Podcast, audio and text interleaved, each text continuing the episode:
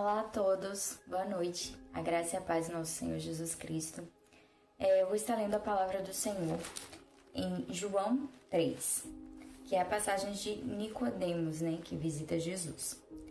Diz assim a palavra: Havia um fariseu chamado Nicodemos, líder religioso entre os judeus. Certa noite veio falar com Jesus e disse: Rabi, todos nós sabemos que Deus enviou o Senhor para nos ensinar. Seus sinais são prova de que Deus está com o Senhor. Jesus respondeu: Eu lhe digo a verdade: quem não nascer de novo não verá o reino de Deus. Como pode um homem velho nascer de novo? perguntou Nicodemos. Acaso ele pode voltar ao ventre da mãe e nascer uma segunda vez? Jesus respondeu: Eu lhe digo a verdade: ninguém pode entrar no reino de Deus sem nascer da água e do espírito. Os seres humanos podem gerar apenas vida humana, mas o Espírito dá luz à vida espiritual. Amém. Feche seus olhos neste momento, vamos estar falando com o Senhor. Senhor meu Deus, Senhor meu Pai, mais uma vez em Tua presença, Deus, eu quero te louvar, eu quero glorificar, eu quero bendizer ao Teu nome. Eu quero te pedir, ó Pai, neste momento, que o Senhor venha, Pai, com a luz da Tua sabedoria, do Teu entendimento, para nos dar entendimento e esclarecimento das tuas verdades, da tua palavra. Que o teu nome, Deus, seja o único a ser glorificado, exaltado e bendito em nosso meio aqui nesta noite. Que o Senhor fale conosco e que nós possamos estar com olhos e ouvidos atentos a ver e ouvir tudo aquilo que o Senhor tem para nos dizer. Esteja conosco, nos guie e nos direcione. É o nosso pedido, em nome de Jesus. Amém. É, irmãos, a primeira coisa que eu quero falar com vocês é sobre essa questão que Nicodemos aborda, de que nós vemos que tu és enviado por Deus por causa dos teus sinais. E Jesus logo já diz que só é possível, né, contemplar o reino de Deus aqueles que nascem do Espírito. Então aqui já começa a ficar claro para gente a diferença entre os dois tipos de natureza. Existe a natureza humana e existe a natureza espiritual. Se nós é, pararmos para observar os animais, nós vamos ver que naturalmente eles não se misturam uns com os outros. A tendência é que eles andem em bandos, alcateias, mas sempre é, próximo, né, junto com animais da própria espécie. E isso é muito claro para a gente também lá em Gálatas, né? Onde explica para a gente que o espírito e a carne, a natureza humana, ela se contrapõe. A gente não consegue agradar o espírito e também agradar a carne simultaneamente, porque os desejos do espírito eles são contrários à carne, os desejos que nos levam né, a carne inclinar aos desejos da carne, eles são completamente contraditórios com os desejos do espírito que é o que vem de Deus para nossas vidas. Então, entendendo esse primeiro momento, que existe de fato uma diferença entre a nossa natureza humana e a nossa natureza espiritual, é, já é bem conhecida essa passagem, então não é de difícil entendimento é, saber que aqui Jesus não estava falando do nascer de novo de forma humana, até porque todos nós sabemos que não é possível, mas sim de uma natureza é, espiritual é, se trata de um processo de metanoia, que é a mudança de mentalidade. Se trata de um processo de conversão. Se trata em, é, de uma mudança na vida e não propriamente de é, mudança de vida, uma mudança na vida. Porque quando a gente fala mudança na vida, dá a entender com mais firmeza, no meu ponto de ver, é, que de fato existe mudança. Então, é, Nicodemos era um fariseu. Fariseu eram os judeus é, que eram mais rigorosos, né, na sua busca, é, na sua religiosidade. É, e assim como Nicodemos era um líder, né, é, dos judeus, ele era um fariseu uma pessoa que também expressou muito forte essa característica foi Saulo, que depois veio a se chamar Paulo. Então, eu gostaria muito de trabalhar, desenvolver junto com vocês a questão do processo de conversão de Saulo para Paulo, para que a gente possa ter mais clareza do entendimento do que, que seria essa mudança. É, vamos ver a palavra com relação a Saulo, que posteriormente né, passa a ser Paulo. Em Atos 26, o próprio Paulo vai nos dizer como ele era antes da sua conversão. Em Atos 26, 4, diz assim: Como os líderes judeus sabem muito bem, recebi educação judaica completa desde a infância entre o meu povo e depois em Jerusalém. Também sabem, e talvez estejam dispostos a confirmar, que vivi como fariseu, a seita mais rígida de nossa religião. Agora estou sendo julgado por minha esperança no cumprimento da promessa feita por Deus a nossos antepassados. De fato, é por isso que as doze tribos de Israel adoraram a Deus fervorosamente, dia e noite, e compartilharam da mesma esperança que eu. E, no entanto, ó Rei, acusam-me por causa dessa esperança. Porque lhes parece tão incrível que Deus ressuscite dos mortos? Eu costumava pensar que era minha obrigação empenhar-me em opor ao nome de Jesus, o Nazareno. Foi exatamente o que fiz em Jerusalém. Com autorização dos principais sacerdotes, fui, fui responsável pela prisão de muitos dentre o povo santo. Eu votava contra eles quando eram condenados à morte. Muitas vezes providenciei que fossem castigados nas sinagogas, a fim de obrigá-los a blasfemar. blasfemar.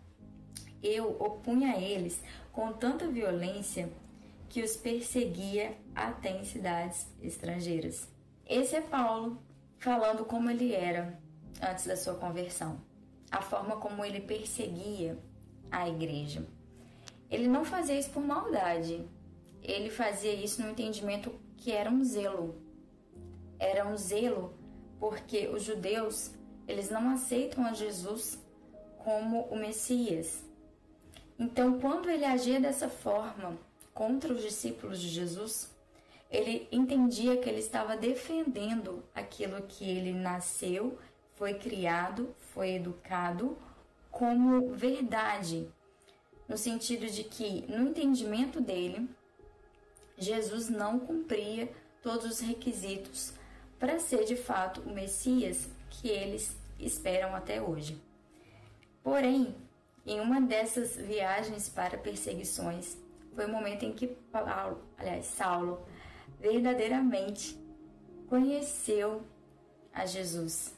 Ele teve um encontro com Jesus. Houve um clarão muito forte, ele e todos seus companheiros caíram do cavalo, de seus cavalos, né? E aí, Saulo e os seus companheiros ouviram a voz de Jesus dizendo: Saulo, Saulo, por que você me persegue? E Saulo pergunta: Quem é você que está falando comigo?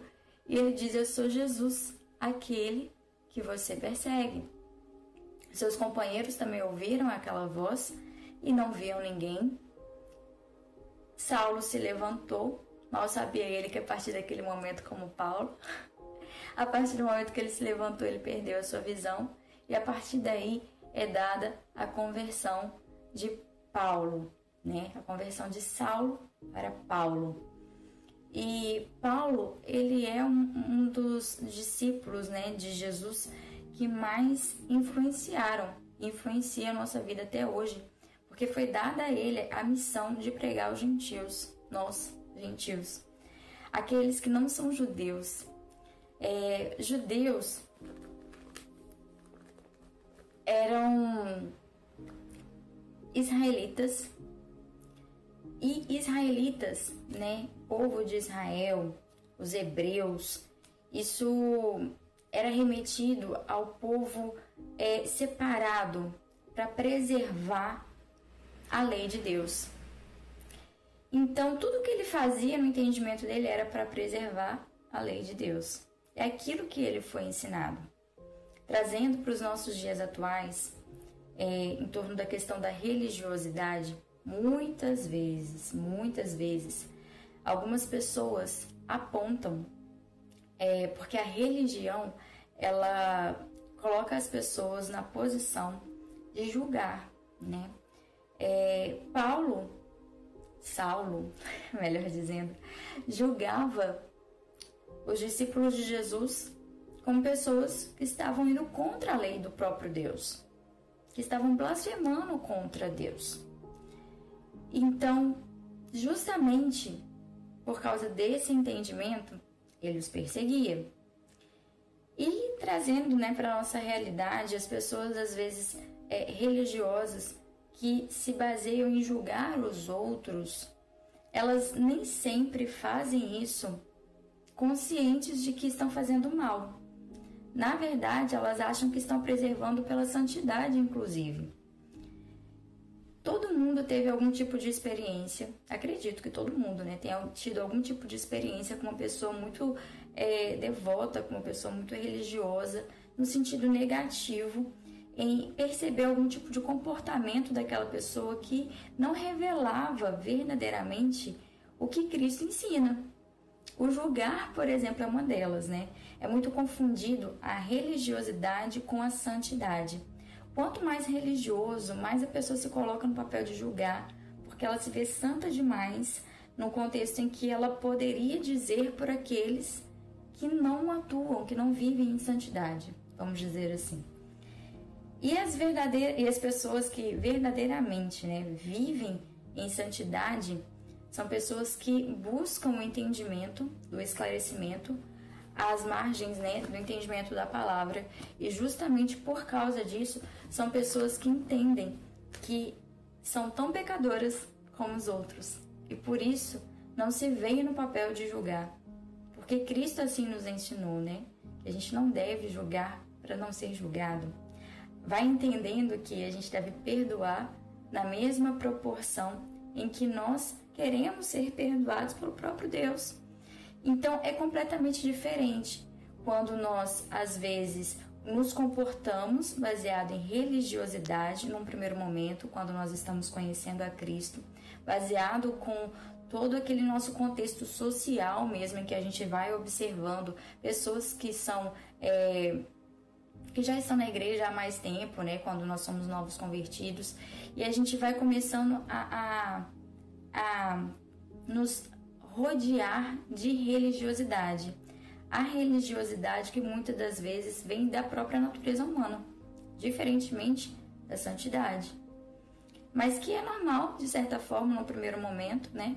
Porque, embora espiritual, nós também somos de origem carnal. E a origem carnal, ela tende a ter essa visão, né, social de reproduzir o comportamento das pessoas, né, do meio em que você está inserido. Mas quando nós lemos verdadeiramente a Bíblia, buscamos o entendimento, quando nós oramos, quando nós de fato é, estamos num processo de metanoia, que é essa mudança de mentalidade, aquilo que às vezes nós entendemos que era certo, é, Jesus passa a nos ensinar e nos dizer o que realmente é certo. É Ele que passa a nos instruir, nos exortar em seus caminhos.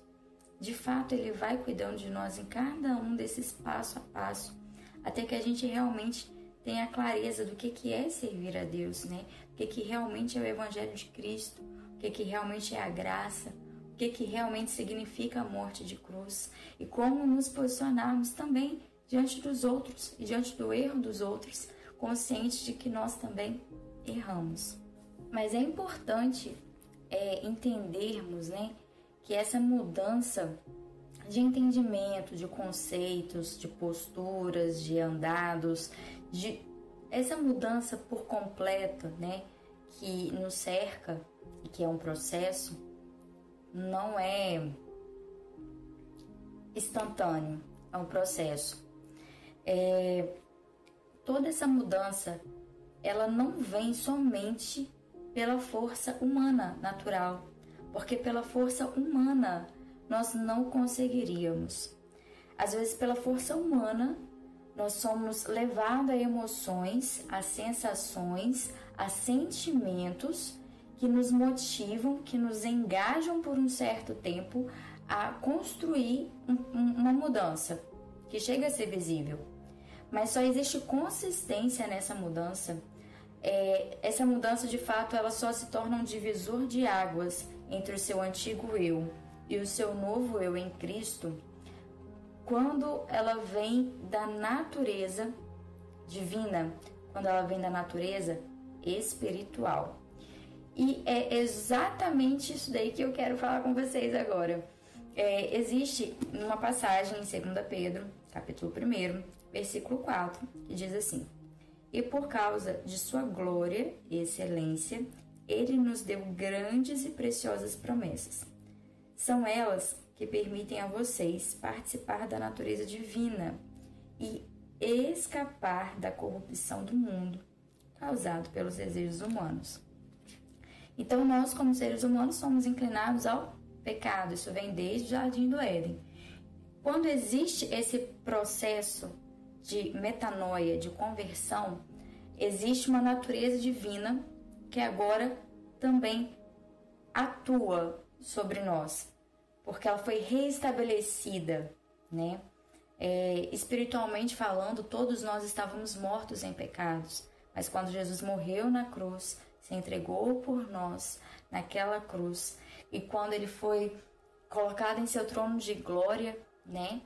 Foi nos dada por sua maravilhosa e abundante graça a ressurreição espiritual como Cristo diante da morte de cruz do nosso Senhor Jesus, né? Nós fomos vivificados espiritualmente falando quando ele ressuscitou.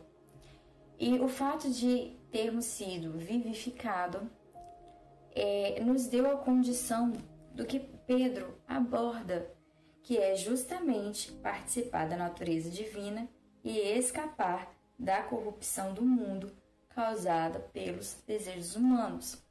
Então, essa mudança, ela vem de Deus.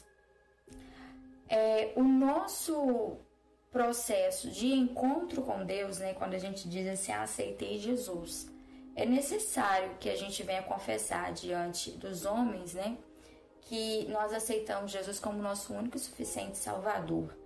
Mas esse processo vem sempre primeiro de Deus. É Ele quem nos chama, é Ele que nos escolhe, é Ele que nos separa para um propósito. É a partir dele que vem o momento em que nós passamos a ter o entendimento do que é Cristo o que é que Ele fez por nós. E também vem dele esse momento em que a nossa é, natureza passa a ter acesso à natureza divina. A nossa natureza humana passa também a ter acesso a essa natureza divina. É, eu abordei com vocês aqui sobre Gálatas e eu vou ler sobre Gálatas 5, que fala justamente sobre isso. Em Gálatas 5,16 diz assim: Por isso digo, deixem que o Espírito guie sua vida, assim não satisfarão os anseios da sua natureza humana. A natureza humana deseja fazer exatamente o oposto do que o Espírito quer e o espírito nos impele na direção contrária àquela desejada pela natureza humana. Lá no versículo 25 diz assim: Uma vez que vivemos pelo espírito, sigamos a direção do espírito em todas as áreas da nossa vida. Então, se nós conseguimos viver fisicamente essas mudanças, é porque espiritualmente existe algo acontecendo. E quando de fato nós decidimos deixar com que a nossa vida seja guiada pelo Espírito em todas as áreas, não existe exceção aqui. Não existe uma que se diga, não, essa Deus reservou para que eu direcionasse. Enquanto você fizer isso, não vai dar certo. Existe o direcionamento que nós devemos deixar com que o Espírito guie todas as áreas da nossa vida. E, consequentemente, por isso, viveremos mudanças físicas, mentais, metanoia, por consequências que foram iniciadas espiritualmente falando. Em 2 Pedro, ainda no capítulo 1, o versículo seguinte àquele que foi lido anteriormente, versículo 5, diz assim: Diante de tudo isso, esforcem-se ao máximo para corresponder a essas promessas. Acrescentem a fé a excelência moral. A excelência moral, o conhecimento. Ao conhecimento, o domínio próprio. Ao domínio próprio, a perseverança. A perseverança, a devoção a Deus. A devoção a Deus, a fraternidade. E a fraternidade, o amor. Aqui, no meu entendimento, Pedro está descrevendo exatamente o processo que é essa mudança, que é esse nascer de novo, que é esse nascer e viver em Cristo pelo Espírito. Segue essa linha de raciocínio, vamos dizer assim, que foi exposta por Pedro. Então, vou repetir só esse trecho para que vocês consigam é, acompanhar esse, esse raciocínio comigo. Acrescentem a fé a excelência moral, ou seja, sua postura, sua conduta. A excelência moral, o conhecimento, conhecer a palavra. Ao conhecimento, o domínio próprio. Domínio próprio vem adquirido o conhecimento, conhecimento de Deus, do caráter de Deus. Porque quanto mais você conhece do caráter de Deus, mais semelhante você quer ser a Ele e, consequentemente, isso interfere no seu caráter, na sua postura, no seu entendimento, nos seus pensamentos, onde daí vai surgindo essa questão do domínio próprio. A perseverança, ó, ao domínio próprio, a perseverança. Esse é o momento em que a gente para de murmurar, onde a gente é, de fato persevera, né? A nossa fé ela é impulsionada cada vez mais à esperança no ato de esperar em Deus, que é onde vem a nossa perseverança. A perseverança, a devoção a Deus, que é, é buscar e amar a Deus de todo o seu coração, de todo o seu entendimento. É o primeiro mandamento, né?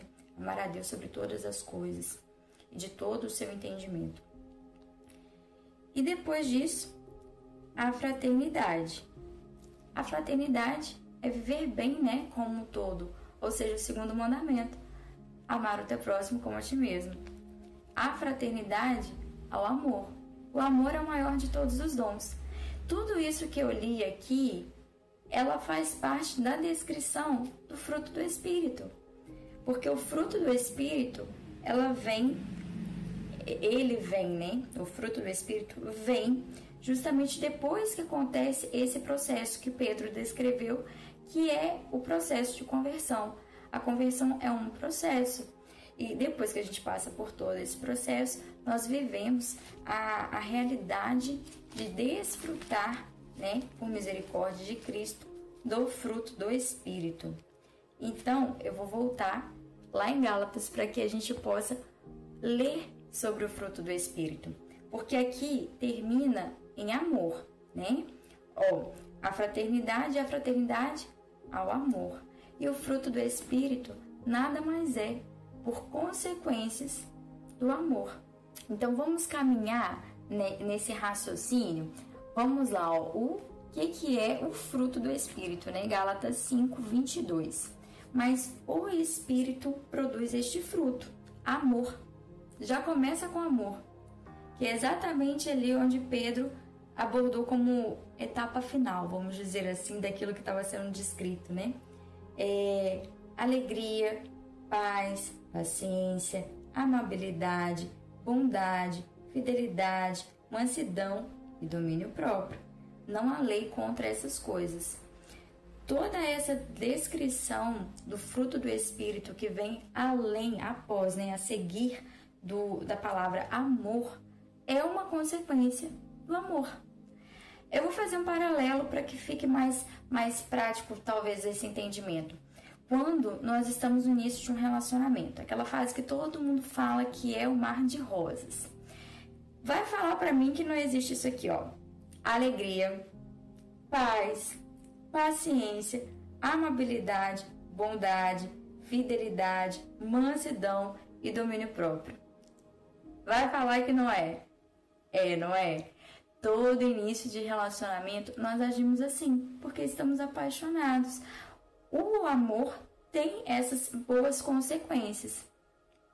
Então, o fruto do espírito são é o amor, que é o maior de todos os dons, e também características que são recorrentes do próprio amor.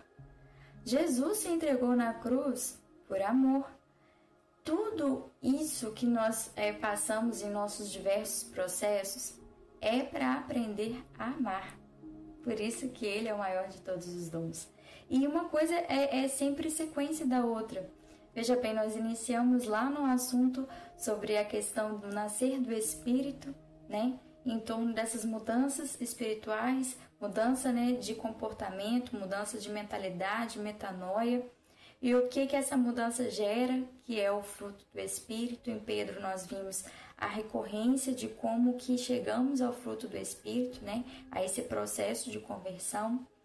E agora eu gostaria de abordar para vocês como é Paulo. Paulo depois dessa conversão.